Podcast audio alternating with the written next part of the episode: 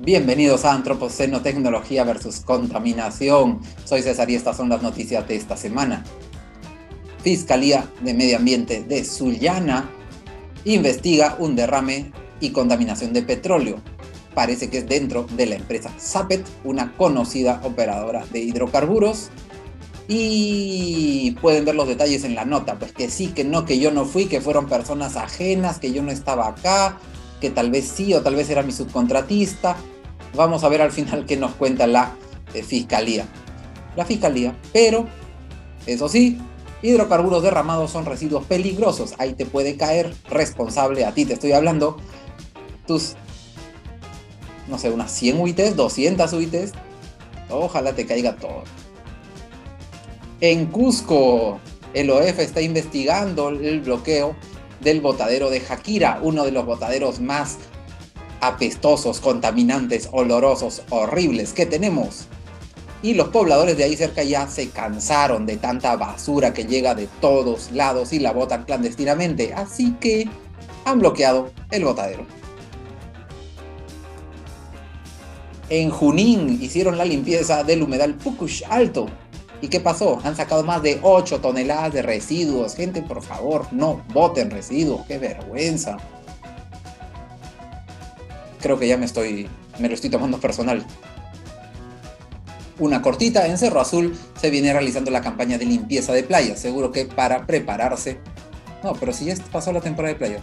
Seguro que porque han dejado muy sucia la playa. Bueno, no lo sé. Pero bien ahí, por favor, este, limpien bonito, municipalidad. Y bañistas, no ensucien, por favor. En Puno, una buenísima noticia. Esta sí la tengo que leer porque es difícil. El botadero Miñani Guitarrani ha empezado la segunda etapa de su plan de cierre, es decir, se va a cerrar pronto, va a desaparecer maldito botadero y ojalá que se convierta o que inauguren un relleno sanitario en regla, en vez de estar contaminando a la salud y a la. Chepén, una zona con bastante agroindustria, ha iniciado su campaña de recolección de envases de agroquímicos. Qué bueno. Ningún envase debe quedar botado ahí en la sequía, en, el campo o en cualquier descampado. Son químicos muy persistentes, muy tóxicos, muy peligrosos. Ya ustedes saben, pues no los POPs del convenio de Estocolmo, los controlados por el convenio Basilea, etc. Y en Urubamba realizaron el recojo, la limpieza de residuos del río han recogido solamente en el tramito que decidieron limpiar media tonelada de residuos, principalmente plásticos.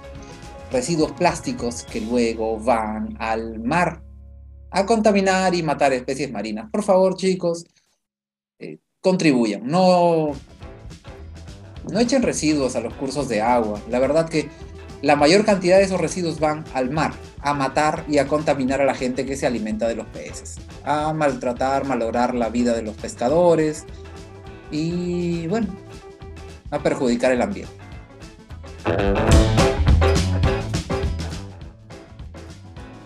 En nuestras noticias internacionales, que a veces son un poco increíbles, el río Támesis es el más largo de Inglaterra, un río que ha estado contaminado desde antes de la época victoriana. Parece, parece que un tramito por fin van a dar el permiso de que se pueda usar como río y la gente se puede ir a bañar. Imagínense que hasta ahora, 200, 300, 500, no sé qué cuántos años, estaba tan contaminado que se sugería que la gente no, no, por favor, no, no vayan por ahí. Qué bonito, un tremendo ejemplo de una ciudad que logra, una ciudad avanzada que logra descontaminar su río. Imagínense para cuándo podremos descontaminar el río Rima y que la gente vaya a bañarse ahí, a divertirse. vale la pena soñar. Una noticia en Sri Lanka, lamentable, se volcó un, uno o varios contenedores marítimos y derramaron plásticos, mini plásticos, envolturas de plástico, el Tecnopor de, para empaquetar equipos o lo que sea. Y se pregunta el estudio, se pregunta la gente en las costas contaminadas de Sri Lanka, ¿es el derrame de plásticos una nueva versión del derrame de petróleo? este derrame de plásticos ha matado delfines y otra macrofauna, es decir, no solamente está perjudicado perjudicando plancton y pequeños crustáceos, sino que mata animales grandes también. Una tremenda, tremenda lástima. Qué pena, amigos de Sri Lanka. Si no saben dónde está Sri Lanka, busquen en su mapa. Qué vergüenza. Y la última de nuestros internacionales. En Estados Unidos se ha detectado en una muestra de más de 14.000 personas, ¿14.000? Sí, 14.395, que una de cada tres tiene pesticidas detectables en la sangre, en el organismo, de lo que comen, de lo que están expuestos.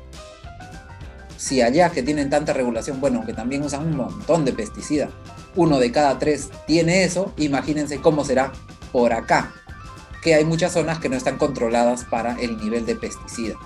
Para tener una verdura bonita o una fruta bonita en el supermercado, se tiene que gastar mucho dinero en pesticidas y conservantes. Y todo eso, mmm, qué rico como nos lo comemos. Ojalá. Ya no digo nada, ojalá que no moramos pronto. Cuiden el ambiente.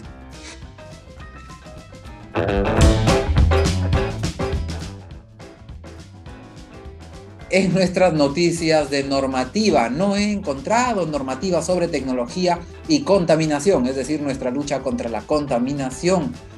Si saben de alguna, pueden ponerlo en los comentarios o simplemente para ayudar al algoritmo pueden comentar algo, aunque sea un puntito, una carita feliz o lo que sea. Nos vemos la siguiente semana. Gracias por acompañarme. Pueden seguirnos en nuestras redes sociales.